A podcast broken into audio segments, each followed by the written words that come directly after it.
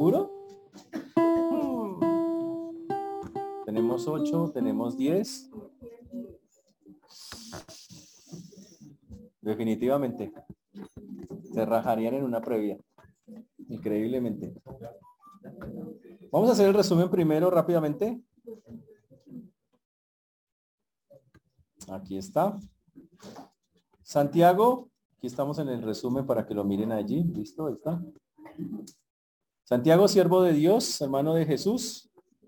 Él considera las pruebas como un motivo de alegría en el momento de enfrentarlas. Para Santiago eso es algo así. Eh, Santiago nos dice que la prueba produce constancia y, la, y como dice la pantalla, nos lleva a la integridad.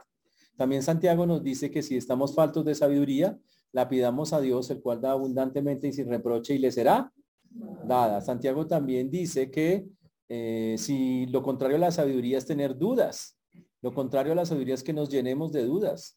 Cuando hay dudas, no hay sabiduría de parte de Dios. Que dejemos de estar buscando lo que no perdura, también que busquemos el reino de Dios y su justicia.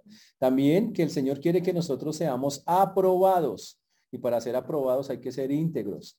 También la palabra de Dios nos dice que, eh, más segundito que se toca, allá está, que todos somos tentados, que cuando somos tentados, eso viene de nuestros propios deseos, nuestras propias concupiscencias, que en ningún momento le echemos la culpa a Dios de nuestros propios deseos, porque de Dios solo viene todo buen regalo, toda buena dádiva proviene de lo alto. Dios no manda nada malo y mucho menos la tentación. También que todo hombre sea pronto para ¿No se la sabe? Todo hombre sea pronto para, tardo para, tardo para, porque la ira del hombre no obra la justicia de Dios. Y habla de, la, de, contener dominio propio. Habla que hay que recibir la palabra con humildad para que la palabra humilde quite la inmundicia del corazón. También Santiago nos dice que somos libres en Cristo, no para hacer lo que queramos, pero hay que hay una ley perfecta, una ley de libertad en la cual podemos caminar que existe una cosa que se llama vana religión. La vana religión es que una religión en la cual se hace una sección de personas, por ejemplo, tratando al pobre de una manera que no se debe, cuando la Biblia dice que ellos son herederos del reino y ricos en fe. Así es como la Biblia los muestra. También Santiago dice que tratan al rico en una religión que es vana, más allá de lo que se debe, cuando él mismo puede convertirse en su propio juez. Santiago también dice que no descuide nada de la ley de Dios. No habla tanto del Antiguo Testamento como de la ley que tenemos en el Nuevo, todo lo que Dios dice que hagamos. También dice que la, eh, misericordia debe vencer al juicio. Que si usted es una persona que juicia y enjuicia, así, así va a ser cualquier persona con usted. Porque usted, si usted es así de esos que hace juicio sin misericordia, juicio sin misericordia, Dios le promete a cualquiera que haga lo mismo.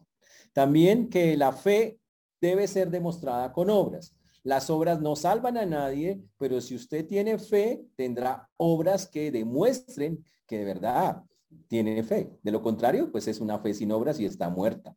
También Santiago llega y nos dice, pues que se nos atoró acá el asunto, ahí está, se nos pasó. Santiago también nos habla de eh, que la fe con obras se demuestra sobre todo con los que más necesitan. También nos dice que la fe sin obras es como una fe, una batería descargada, no sirve de nada. También dice, vimos ejemplos de personas que tenían fe y lo demostraron teniendo obras como Abraham y como Rahab. Vimos que Santiago empezó a hablar de la lengua y dijo que es tan peligrosa que puede quemar un bosque. También que el hombre ha domado perritos, gaticos, incluso a Dori, eh, la domó, pero no ha podido domar su propia lengua, lo cual es grave, porque es lo que debiéramos hacer.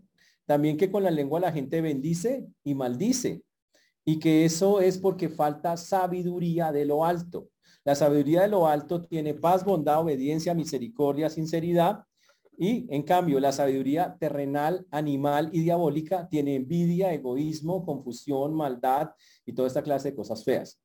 También que todos los conflictos nacen ¿dónde? En nuestro propio corazón, de mis propios deseos, de mis propias motivaciones, que por eso nos agarramos unos con otros, que la forma de, y eso pasa porque somos muy amigos del mundo y a ser amigos del mundo nos convertimos en enemigos de Dios. Santiago dice que la única forma de cambiar eso es que usted se humille, se doble ante el Señor, que acepte su invitación, que acepte eso. Y Dios entonces lo va a sacar de eso, que es lo que están viendo el del texto. También que no le quite el puesto al diablo. El diablo es un murmurador un juzgador y le dice, deje de quitarle el puesto al diablo. Estos son los murmuradores, los que hablan mal del otro. Dice que eso, así lo muestra. Dice que eso es violar la ley de Dios, el estar murmurando contra otras personas. Que deje de hacer planes solo, que le di, que como hacen muchos, que llegan y dicen, yo voy allí allá, cuando deberían decir, si Dios quiere, si el Señor lo permite. También dice a los ricos, les manda un mensaje y les dice que cuidado, que vienen muchas calamidades encima, no a todos los ricos, a los que están portando mal. ¿Por qué? Porque le están robando al pobre, le están quitando. Y Santiago dice, en esos tiempos estaba pasando y también en los actuales, que por aprovecharse de esas cosas un juicio vendría sobre ellos.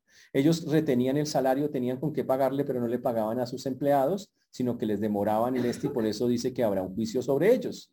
También que, ojo, que lo vimos la vez pasada, que tuviéramos mucho cuidado cuando en la vida nos están pasando cosas, aflicciones difíciles. No se desaliente, sea paciente, no se queje. Y lo último que vamos a ver es que no jure, no jure tampoco en esos momentos de desesperación. ¿Por qué? Porque el juicio del Señor está cerca. Cristo viene pronto. Que aprendamos a mirar que lo que vivimos acá es una leve y momentánea tribulación, que fue lo que estábamos viendo. Que cuando los justos sufren, lo que no podemos hacer es rebelarnos, quejarnos, desquitarnos, sino dos cosas básicas que también ya vimos a lo largo del texto del 5, que es ser paciente y dejar que Dios se encargue de las cosas, es básicamente lo que nosotros podemos ver. ¿Está claro eso, señores? ¿Sí? ¿Quedó clarito? Muy bien. Y para eso también hemos visto algunos ejemplos, el ejemplo de la agricultura. Estuvimos hablando del tema de la paciencia, de que había que ser pacientes, que había que esperar en el tiempo para que dé frutos. Miramos a, Job cómo pasó tantas calamidades y no se quejó, sino que aprendió que debía depender completamente del Señor. Y aprendió y nos enseñaron también que tenemos que tener esa misma paciencia en todas estas cosas. Eso nos lleva a que comencemos ahora sí nuestro texto de Santiago. Ahora sí vamos al texto de Santiago, en el capítulo número 5, Ahora sí abren la Biblia, a ver si ya se ubicaron. Lo dudo, pero... Versículo número 2. Si ve lo que no tomar nota, ¿no? Tremendo. Santiago capítulo 5, versículo 12. La semana pasada estuvimos hablando de la paciencia de Job, terminamos eso con, lo que decía de Job, de los sufrimientos que él tuvo y cómo a pesar de lo que, de lo que vivió, eh, él pudo glorificar a Dios en medio de, la, de todo el asunto. Entendió en medio de todo que Dios era misericordioso y que Dios era compasivo. Y obviamente Santiago está diciendo todo eso porque cuando las personas están en momentos difíciles tienden a quejarse, a, a ofenderse con Dios y eso no debería pasar. Y hoy vamos a continuar con el tema de algo más que en esa época era muy común, todavía hoy es muy común, no exactamente igual Vamos a hablar de los juramentos que se hacen, sobre todo cuando usted está en momentos de crisis, Señor, si me sacas de esta... Más o menos, algunas bellezas hacen eso. Si me sacas de lo vea, de aquí en adelante, cuenta conmigo. Y nada, no cuenta con ustedes, también carreta. Y vamos a hablar de un texto muy complejo, muy difícil, están unos versículos después de estos, que habla eh, de un enfermo aparentemente de qué hacer cuando hay una persona enferma. Pero vamos a ver si eso es lo que dice el texto. Vamos a orar primero pidiéndole a Dios que nos dé sabiduría. Señor Dios, te damos gracias por esta mañana, por este tiempo. Te agradecemos infinitamente. Te pedimos que tú seas obrando en nuestras vidas, en nuestros corazones, que tú nos seas guiando en todas las cosas y que se hagan para tu gloria y para tu honra, Señor. Gracias porque hasta aquí nos has traído. Gracias porque tú has sido bueno. Ayúdenos a tener un corazón limpio en este momento para recibir tu palabra. También, Señor, para poder hablarla con claridad, para que sea entendible a todos, para que sea edificación a todos. Te pido que tengas misericordia a todos los que están aquí escuchándonos, Señor. Que tengas misericordia de tu siervo quien habla y que podamos hoy, Señor, escucharte y aprender de las verdades que tienes aquí para nosotros. Pues todo esto, Señor, lo pedimos en el nombre de Jesús. Amén. amén. Muy bien. Versículo 12. ¿Cuántos han jurado acá? Yo le juro que no he jurado, pastor. No, ya, ya madure. Alguien dijo que si los juramentos, si cada vez que usted jura le saliera una tabla de madera, usted podría construir una urbanización de los tantos juramentos que ha hecho. La pregunta es, ¿cuántas de las cosas que usted ha jurado han sido ciertas? En los tiempos bíblicos los juramentos eran algo bastante fuerte. Dice el texto, Santiago le habla ahora a los juramentos que hacen las personas creyentes. Porque dice, pobre, pero sobre todo, hermanos míos, creyentes. Dice, no juréis ni por el cielo, ni por la tierra, ni por ningún otro juramento, sino que vuestro sí sea sí y vuestro no sea no, para que no caigáis en, no caigáis en condenación. En ese tiempo, los juramentos eran bastante comunes. Los judíos juraban muchísimas veces, pero tenían un problema. ¿Sabe por qué juraban? Porque nadie les creía. Era tan grande el problema de la mentira, hoy es igual, tan grande que las personas para que les creyeran, vea, se lo juro por y empezaron a jurar. A jurar y a jurar y a jurar. Ahora, el problema es que resulta que la ley del Antiguo Testamento les decía que no usara el nombre de Jehová en vano. Y si una persona usaba el nombre de Dios en vano, el judío, que era muy religioso, decía, corro el riesgo de que Dios me castigue, me mande una maldición en el Antiguo Testamento. Cuando llegamos a los tiempos bíblicos, todavía la gente seguía jurando por muchas cosas, pero los judíos muy inteligentes dijeron, como eran tan literales, dijeron, si yo juro por Dios, me echo a Dios encima si fallo. Entonces se inventaron un sistema de juramentos para evadir jurar en el nombre de Dios. Imagínense la de las abejas. Entonces era abeja. Dice, no voy a jurar en el nombre de Dios, voy a jurar por otras cosas para que si no las hago, no hay castigo. Inteligentísimos.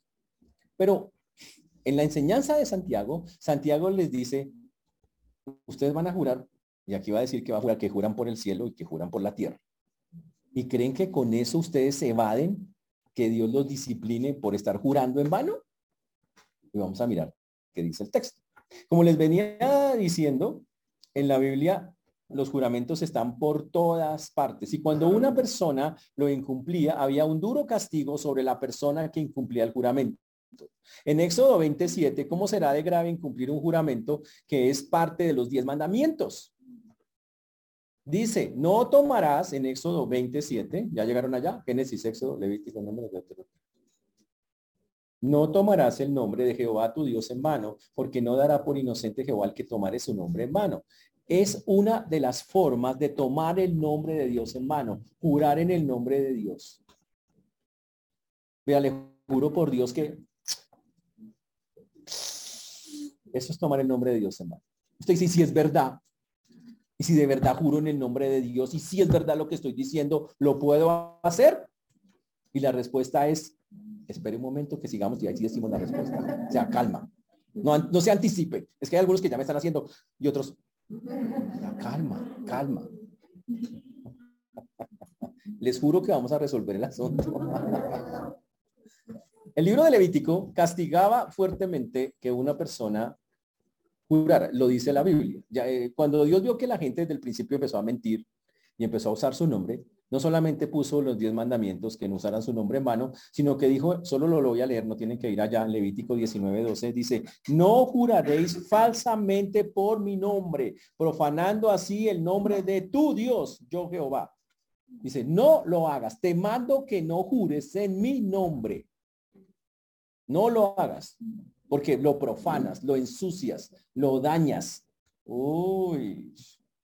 Cuando llegamos a los tiempos de Cristo, todavía la gente, para que le creyeran, atestiguaba en el nombre de Dios. Y una persona seria, si le preguntaban en el nombre de Dios, dígame en el nombre de Dios, ¿usted hacía tal cosa, sí o no? La persona, si era un verdadero judío serio, contestaba la verdad. Un ejemplo de eso es Jesús. Jesús va donde el sumo sacerdote, lo llevan preso allá injustamente delante de él. Le empieza el sacerdote a increpar, a decir cosas y Jesús se queda callado. Pero hubo un momento en que Jesús habló. Eso está en Mateo 26, 63. Les leo lo que pasó. Dice más, Jesús callaba. Entonces el sumo sacerdote le dijo, te conjuro por el Dios viviente que nos digas si tú eres el Cristo, el Hijo de Dios. Y sabe que en el nombre de Dios contésteme. Júreme.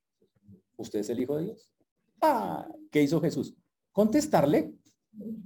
Le dijo, que tú lo has dicho. Y además os digo que desde ahora veréis al Hijo del Hombre sentado a la diestra del poder de Dios y viniendo en las nubes del cielo.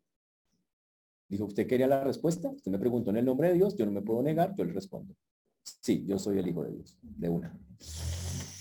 Así de serio era el asunto. Si me preguntaban el nombre de Dios, yo respondía sí o no. Lo que a tenía que responder con la verdad, con riesgo de que si no lo hacía, había un castigo grande para eso. Ahora, en los tiempos, eh, en esos tiempos de, de Jesús, en los tiempos específicamente de Santiago, en que está escrito el libro, dentro de la iglesia, es claro por el texto que las personas se acostumbraron a mentir.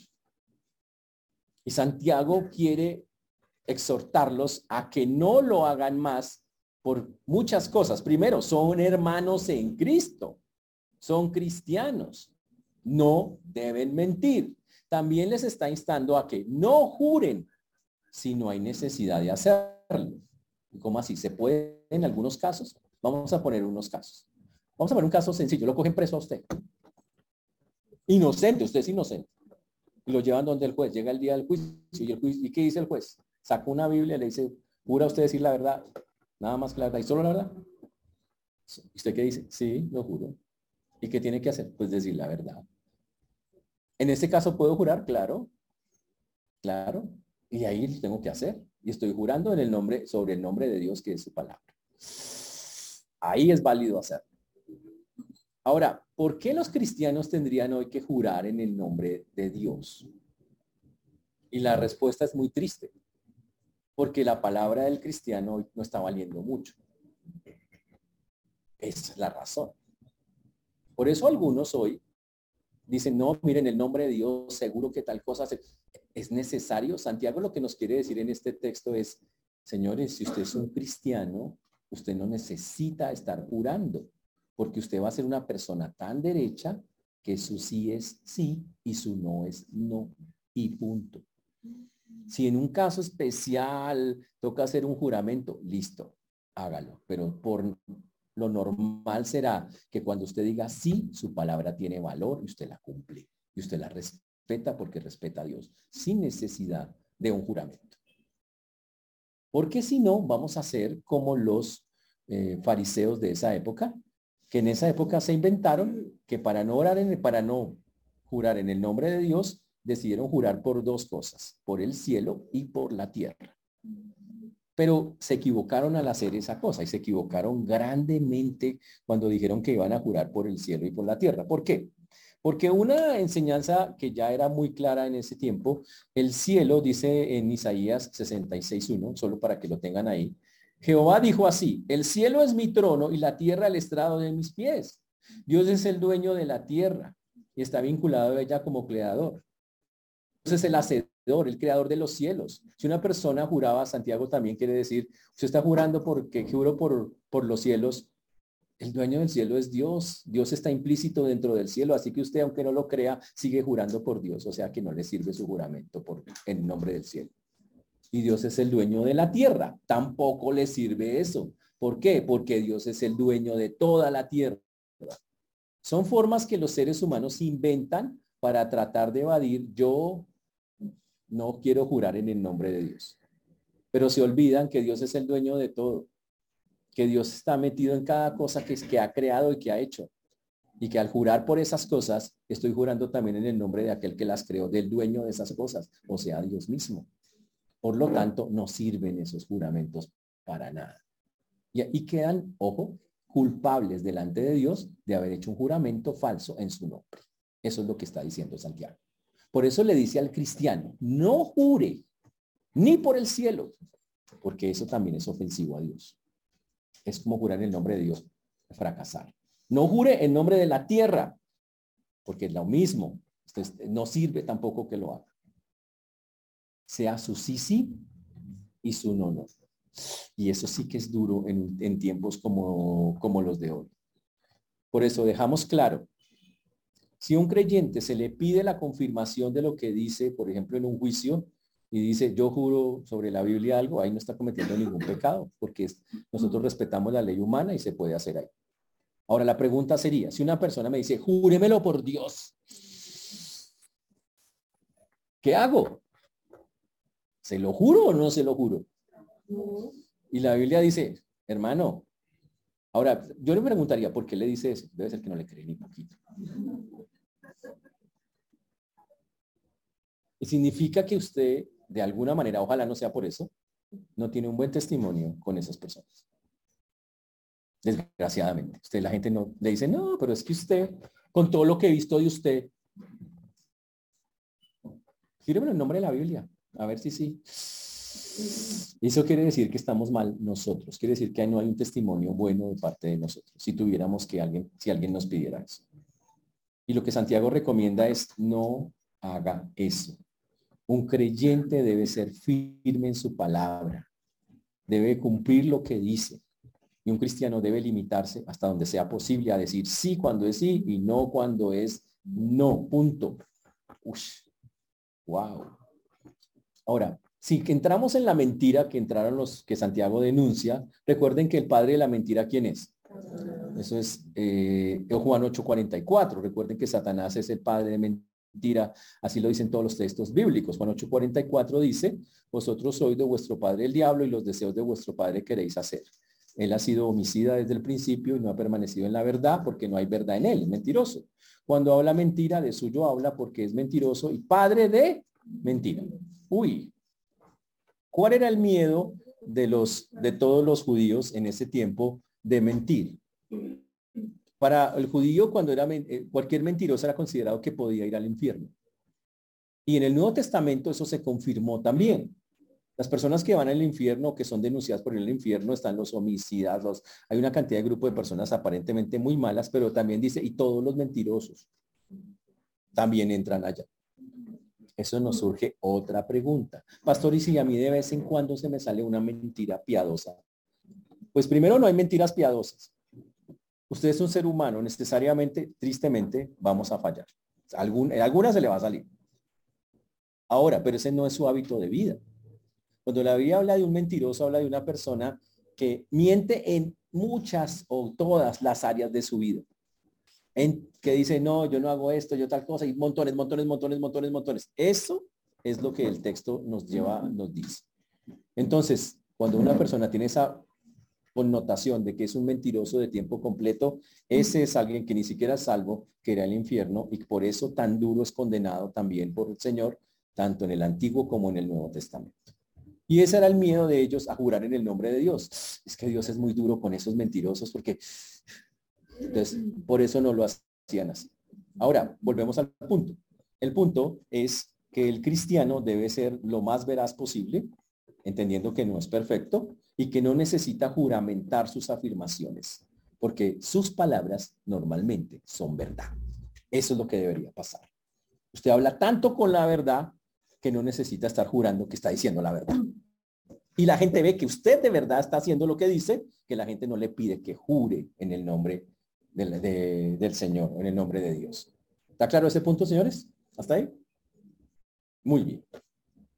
Pero después entramos a un tema que parece sencillo, pero no es tan sencillo, que va desde el versículo 13 hasta el versículo 18. Santiago capítulo 5, versículo 13 hasta el versículo 18. Es como una carta de instrucciones. Santiago sigue en el punto. Recuerde que Santiago le estaba hablando a personas que tienen muchas aflicciones, que le están pasando muchas cosas. Y entonces Santiago dice, ¿está alguno de ustedes afligido? Haga oración. ¿Está alguno de ustedes alegre? Cante alabanzas. Suena chévere. Ahora, recuerden, muchos de los que están escuchando la carta de Santiago o se la están leyendo, están escuchando eso y dice, yo estoy afligido.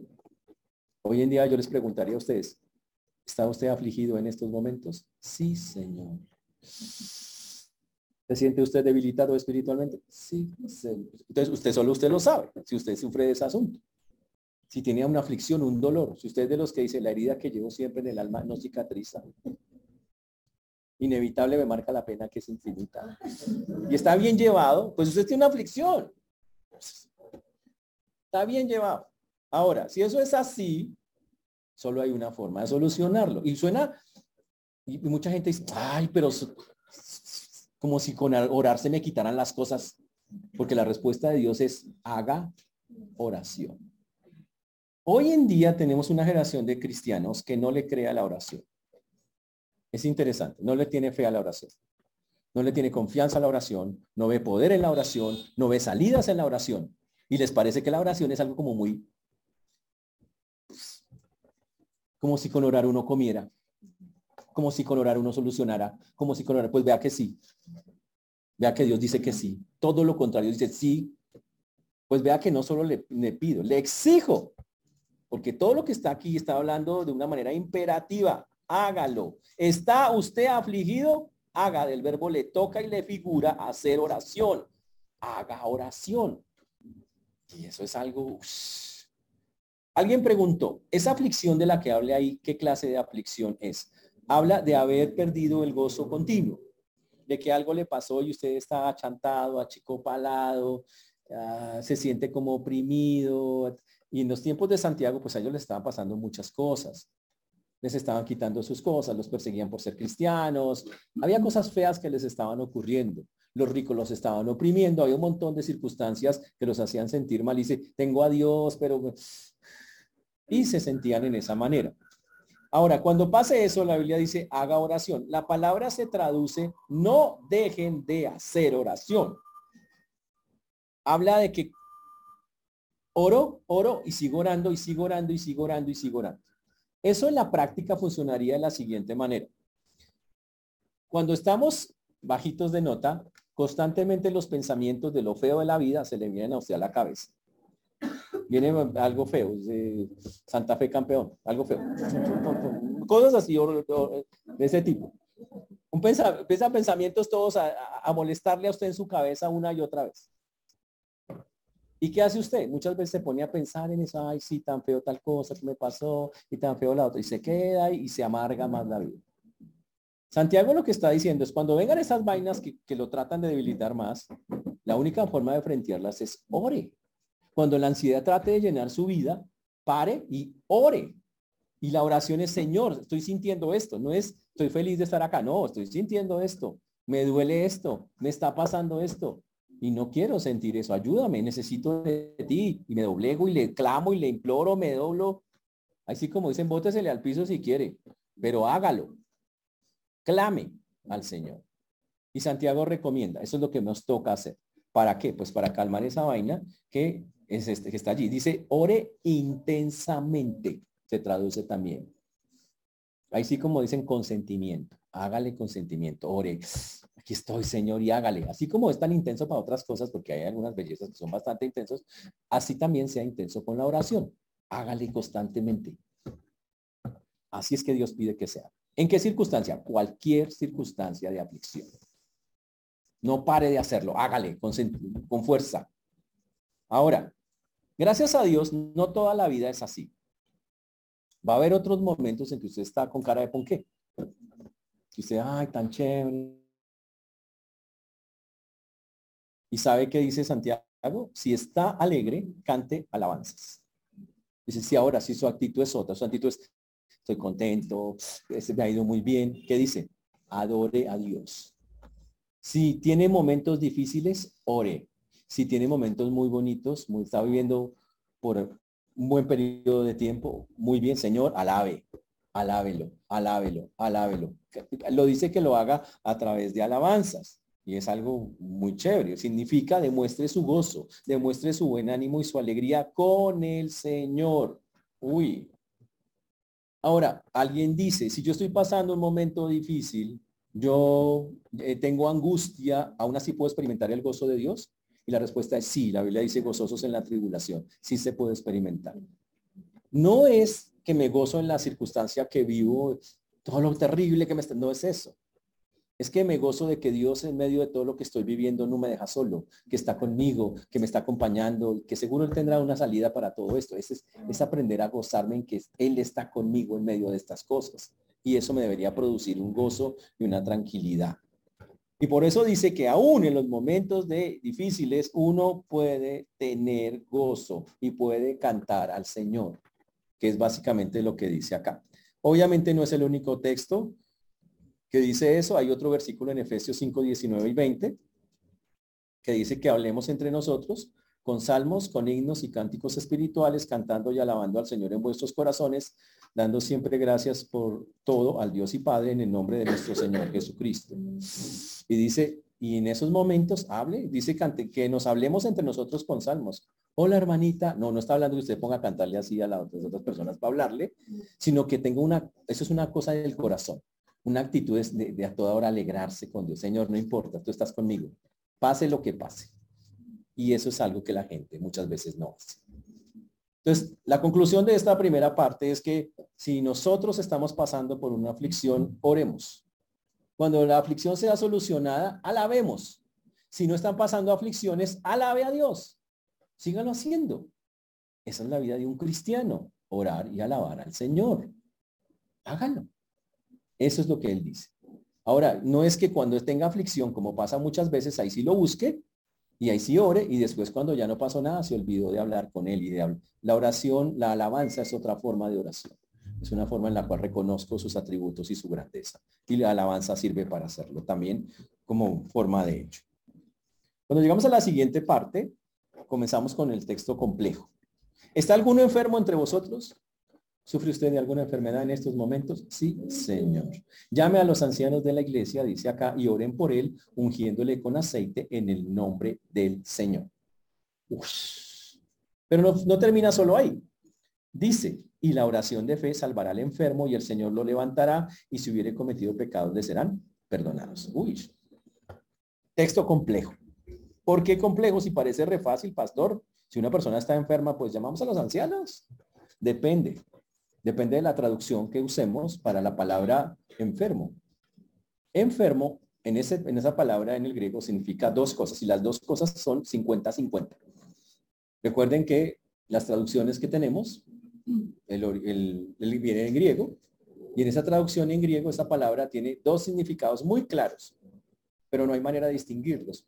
Entonces, algunos lo traducen de una manera enfermo físicamente y otros lo traducen no es enfermo físicamente, es una persona débil espiritualmente.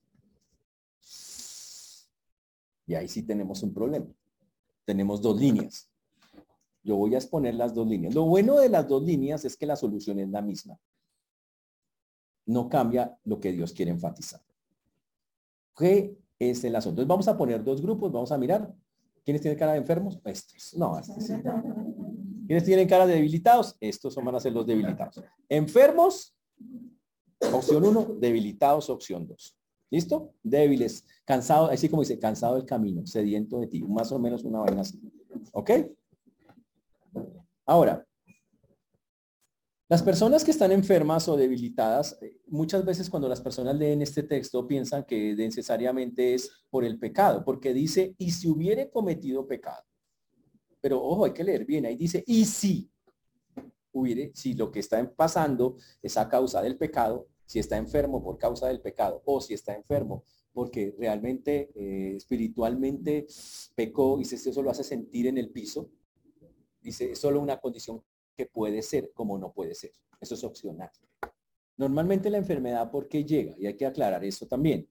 En un mundo en el actual, mucha gente hoy reprende la enfermedad. En muchos lugares reprenden enfermedades.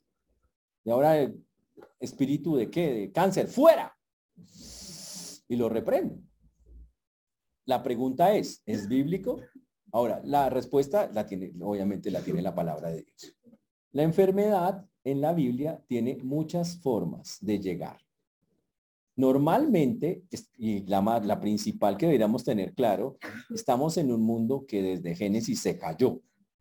Parte de las consecuencias del pecado es que las personas a partir de Génesis 3 en adelante empezaron a enfermarse y a morirse.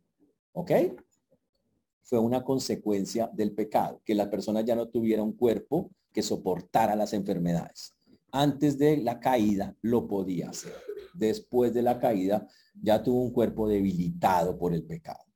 ¿Ok? Entonces, en un mundo caído, lleno de eh, dengue, coronavirus, eh, viruela del mono y vainas de esas, hermano, es muy normal que las personas que vivimos en comunidad se contagien unas con otras. Entonces, digamos, en ese sentido, no es que Dios me mandó esa plaga para que yo, no, Dios no la mandó. está en el ambiente, me acerqué a, me acerqué a alguien o toqué algo que no debía, me, me infecté. En algunas ocasiones Dios castigó a las personas con enfermedades por cometer pecados, pero eso fue en algunas ocasiones. Le mandó lepra, por ejemplo, a una señora toda murmuradora. Recuerdo ahora que, que, le mandó una lepra para que aprendiera a quedarse calladita. Entonces, en algunas ocasiones Dios, cuando las personas se portan mal, hacen pecado, les manda una enfermedad. ¿Ok? Pero por cualquier lado que usted me muestre, en ningún lado la Biblia dice reprenda la enfermedad. La Biblia dice pídale a Dios que la quite. Si esa es su voluntad, eso sí se hace. Y eso sí es lo bíblico. Este texto lo reafirma específicamente de esa manera. Por eso el texto dice acá, procedimiento entonces si una persona está enferma físicamente o débil espiritualmente. El proceso es el mismo. Cualquier línea que usted tome lleva a lo mismo. Dice, llame a los ancianos de la iglesia. Y aquí yo sí quiero, póngase los cascos porque ahí viene consentimiento. Ahí dice llame, dice que usted llama, no que nosotros lo llamamos a usted. ¿Eso está claro? Ustedes nos llaman. ¿Por qué? Porque es que el don de profecía en eventos futuros no lo tenemos. Ni de ver qué está haciendo usted. No somos omnipresentes, no somos omniscientes, no tenemos idea qué le está pasando a usted. ¿Está claro? Por lo tanto, a nosotros no tenemos ni idea si está enfermo o debilitado. Y si no se llega a echar la culpa de eso, que ojalá, lea lo que dice ahí. Yo me quitaría porque un rayo puede caer y... Ahí dice, llame, usted nos llama. ¿A quién llama? Dice, llame a los ancianos de la iglesia.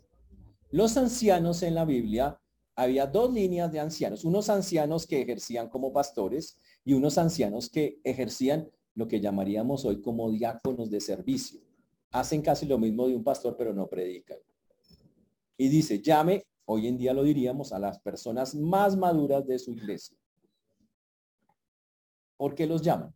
Porque el enfermo no se puede mover. La palabra como está escrita o como, como la, interpretan algunos, habla de un enfermo que en verdad el tipo está delicado de salud. No puede moverse, pero llama que venga. Y habla de una persona que está tan deprimida, tan llevada, que se siente en el piso. Y dice, no, es que no quiero mover, ya, no quiero hacer nada. Y dice que llaman, que los llamen. Y entonces, claro, usted, usted llama, usted llama y se comunica y dice, por favor, necesito que vengan a qué. No que me vengan a sanar, no que me vengan a sacar, a, no, no, ustedes vienen a orar. ¿Por qué? Porque ese es un ministerio de los ancianos de la iglesia. Orar. Dice, quiero que vengan y oren por mí. Y es básicamente lo que el texto nos pide hacer. Que oremos por ellos. Señores, lo que estoy diciendo y lo que va a hacer acá, lo que sigue, ya es cultural. Porque el texto dice, dice, llama a los ancianos y oren por él ungiéndole con aceite en el nombre del Señor. Y aquí es donde viene el asunto. La persona está enferma y dice, en esa época se usaba aceite para todo. ¿De recetan a usted eso? Había aceite de oliva. Está enfermo, le duele tal cosa, échese aceite. Tiene frío, échese aceite. Tiene calor, échese aceite. Todo era con aceite. Y entonces dice que vayamos con aceite. El aceite no lo sana. ¿Ok? Simplemente era la forma de refrescarlo en su enfermedad. Y usted dice, y entonces para la depresión me echo aceite también, porque esto es el deprimido, ¿no? Todos son los deprimidos. ¿Ok? Y entonces, la, y hoy, claro, no falta, dice, ¿y sirve aceite de carro? ¿O tiene que ser de oliva? O... Usaban aceite de oliva por práctica, por cultura. Pero es en ese momento. Pero el aceite realmente no. Ahí lo que se enfatiza en todo el texto es la oración. El poder de la oración. Entonces, llegamos allá, la persona está enferma, vemos que está enferma y ahora antes de eso nos toca a los que vamos a ir orar. Y ojo, preguntarle al Señor, Señor, ¿cómo va a ser nuestra oración? Porque qué tal si Dios, ojo, sea uno de los casos donde Dios está tratando a esa persona con la enfermedad. Ahora, ¿por qué tenemos que orar para saber eso? Fácil, porque el texto dice algo increíble. Dice acá, y la oración de fe salvará al enfermo. La palabra salvará no es salvación, no es que va al cielo. La palabra salvará es que será sano. Saldrá de la aflicción o de, o de la enfermedad que está teniendo. Pero por eso son los maduros de la iglesia los que van, oran y básicamente lo que va a pasar es que cuando estamos allá frente al personaje, tomamos dos opciones. Una opción es, Señor, sabemos que tú lo vas a levantar. No decimos, yo declaro ahora, levántate, fluye. No. Sino simplemente, Señor, confiamos que lo vas a levantar. Estamos convencidos que lo vas a hacer. Ojo con eso. Pero si hemos orado y no nos da paz el asunto, decimos, Señor, haz tu voluntad con la enfermedad del hermano. Enséñale lo que le tienes que enseñar. Haz como tú quieras. Fortalécelo en medio de lo que vive. Ah, eso es otra cosa. Pero a nosotros nos toca orar antes de hablar. Normalmente diremos, Señor, haz tu voluntad. ¿Ok? Ahora, lo mismo con el que está débil. No le decimos, lo mismo oramos. Cuando dice acá, usted dice, pero entonces el aceite no se lo echamos al deprimido. No. Ahí es cuando viene la otra interpretación. La otra interpretación habla que dice que ungir, eh, que unjamos con aceite en el nombre del Señor. Si es una persona débil, ungir con aceite es un simbolismo, es, es una metáfora que se utiliza en la Biblia también para describir dos cosas. El aceite describe al Espíritu Santo, la acción del Espíritu Santo. Pero también el aceite describe la labor de la persona del, servicio. Una persona que alienta, una persona que anima, una persona que le va donde esa persona débil y la trata de levantar ayudándola. Y las dos cosas son válidas. Entonces no tengo que llevar aceite para hacer el asunto. Y lo mismo, mi oración es, Señor, háblale a su corazón, Sabemos que estamos convencidos que Dios vas a levantar a esta persona de su estado de postración, depresión, de lo que esté. O, Señor, sabemos que seguro estás con mi hermano, tienes un trabajo con él, ayúdalo, guíalo. Y oramos que está en manos de Dios y que le haga su voluntad. Listo. ¿Está claro eso?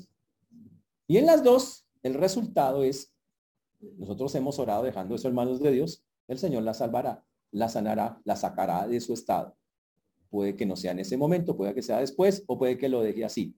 Pero si hemos dicho que está en manos de Dios, no hay ningún problema. Dios va a decidir y ya no nos toca a nosotros hacerlo. ¿Sí está claro cómo funciona? Por si no sabe el número de la iglesia, está ahí en la tarjetica. ya saben. Ustedes llaman. Así es como funciona ese texto. Conclusión del texto entonces. Dice acá, entonces alguno enfermo, llámalas, los ungen con aceite y la oración de fe. La oración de fe acá no es la oración de salvación, ¿no? Señor, oro para salvar. No, la oración de fe es que las personas que están orando tienen una confianza muy grande en Dios, que a través de la oración Dios escucha y va a trabajar en las personas. Esa es esa oración de fe, en la fe de que esas, que esas personas tienen en que Dios puede hacer o cumplir esas promesas. Esa es la oración que le está hablando. ¿Eso está claro? No es una oración de salvación. ¿Ok? que quede claro. Pero el texto dice acá, y si hubiere, y si hubiere, ahora, y si encima de todo, él está postrado por el pecado en la cama o está echado a la pena por el pecado a la cama, pues fácil, dice el texto. Y si hubiere cometido pecado, le serán perdonados. Entonces, cuando vamos donde la persona, le decimos, ¿estás a cuentas con Dios? No porque se vaya a morir, ¿no?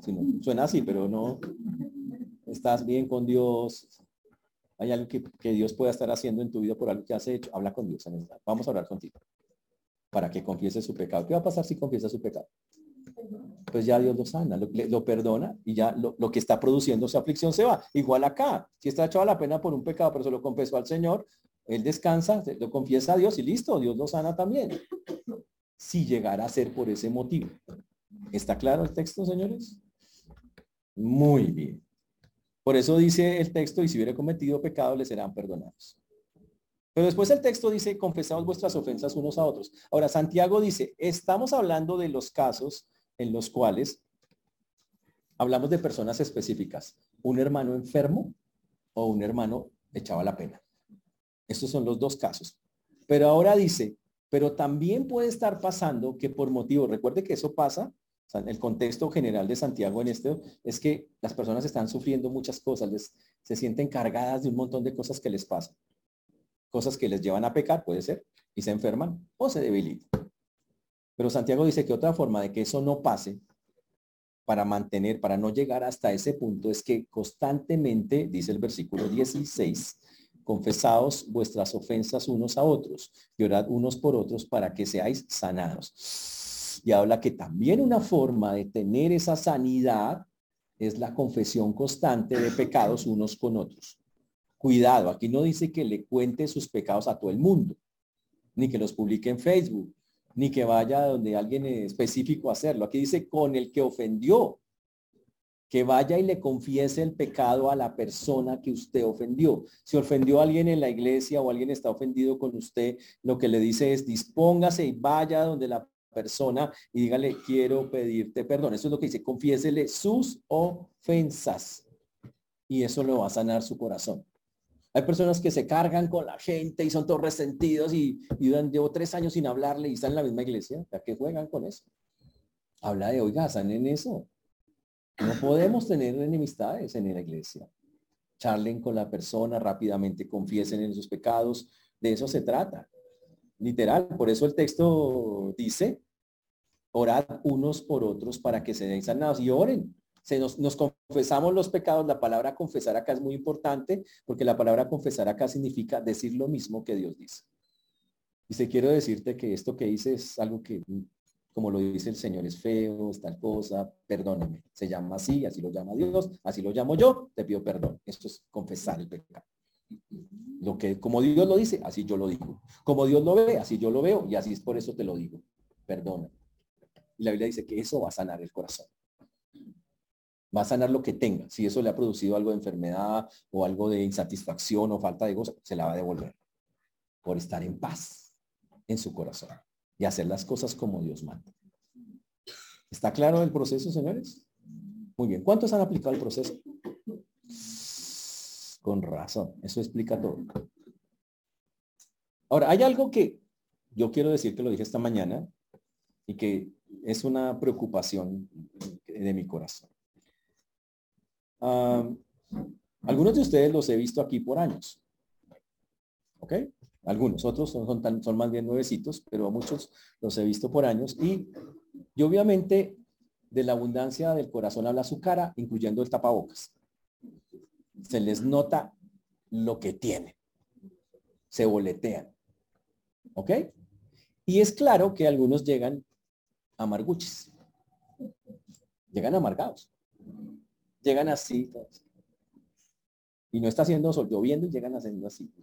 ¿Qué, es esto? Y se le notan esas rayas acá. Tienen 25 años y se ven tremendas rayas de la amargura o del corazón. Y listo, que eso le pase a usted llegando a la iglesia, llegando a ser un nuevo creyente, pues listo, normal, usted viene y está hasta ahora llegando y le pase. Pero que pase un año, dos, y todavía usted ahí sentado y todavía algo anda mal.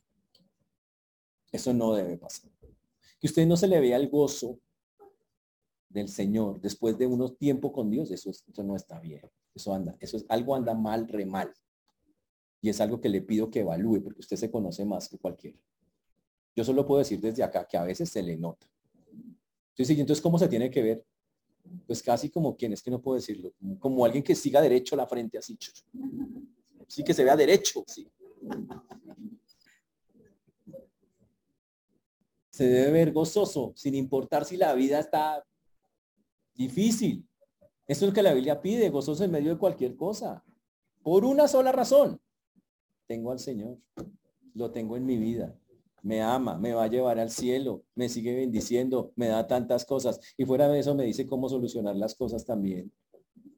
Como usted lo puede ver en este texto, Dios dice, suéltese de esas cosas sea libre de esas cosas. Hay salidas, hay soluciones, pero si no las usa, usted sufre solo, sufre porque quiere.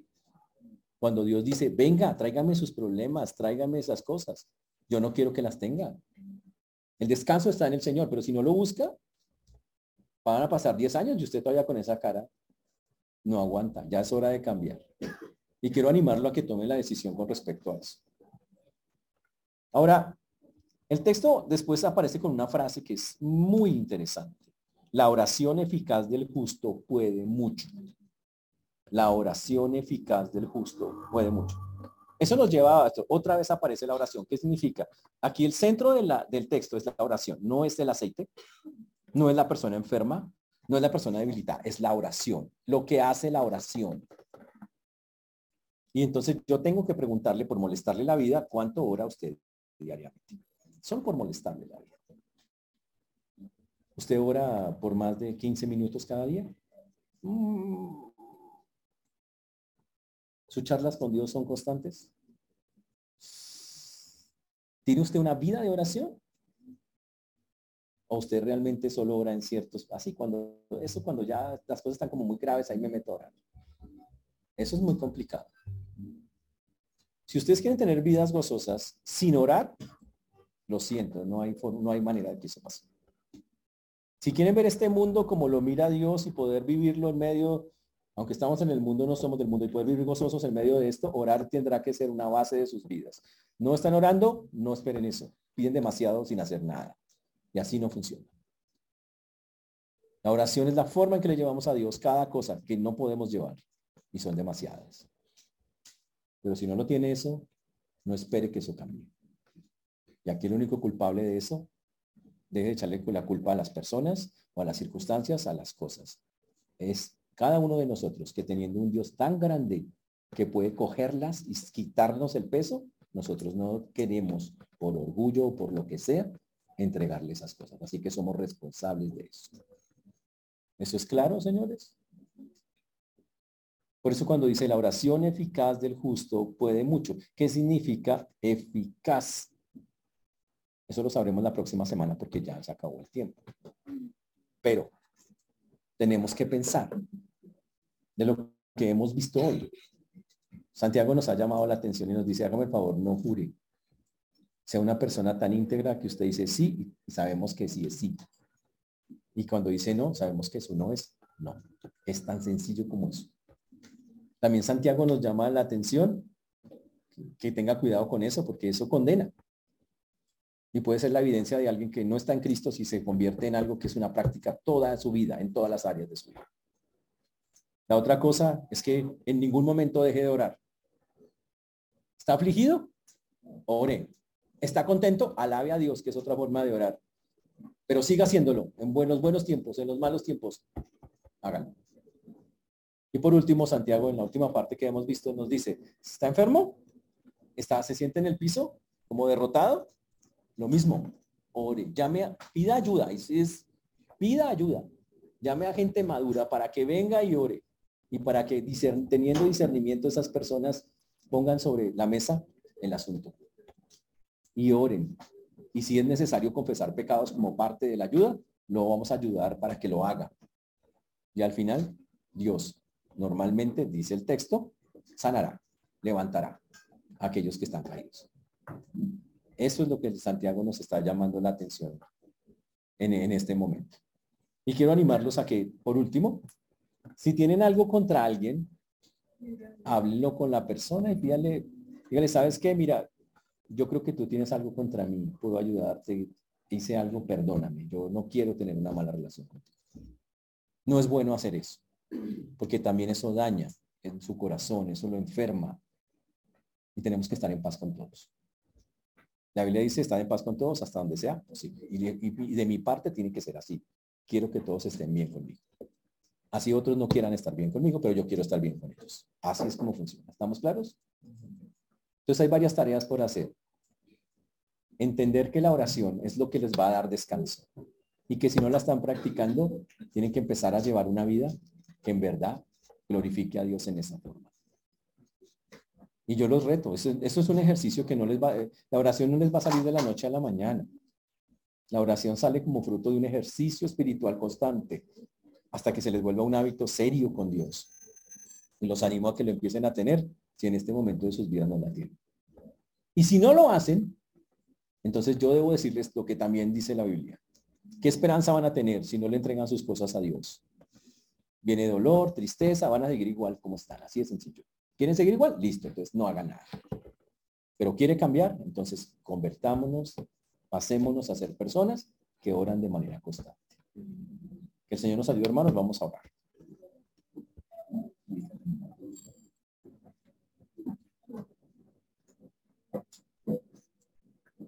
Señor Dios, te damos gracias por esta mañana, por este tiempo. Gracias porque hasta aquí nos has traído y ha sido bueno por nosotros. Pedimos, Señor, que tú obres en cada vida, en cada corazón, que tú nos ayudes, que tú nos guíes, que tú hagas, Señor, como solo tú, nadie más que tú lo haces. Gracias porque tú y nadie más que tú, Señor, eres nuestro Dios. Gracias por darnos herramientas para solucionar conflictos, problemas, Ayúdanos, gracias por la, porque podemos elevar oraciones a ti y en ellas encontrar consuelo, salida, sanidad. Y gracias, Señor, porque aunque no lo merecemos, siempre quieres que estemos bien y eso es lo que vemos hoy en lo que hemos visto. Por eso hoy pongo delante tuyo una vez más nuestras vidas, pido que, que tú, Señor, y nadie más que tú, Señor, sea quien nos ayude, Señor, a, hacer, a salir adelante en esto, a ver, a concientizarnos de la importancia de tener vidas en oración, creyéndote que eres un Dios que obra de manera poderosa. Por eso a ti la gloria, la honra y la alabanza damos, Señor, en el nombre de Jesús. Amén.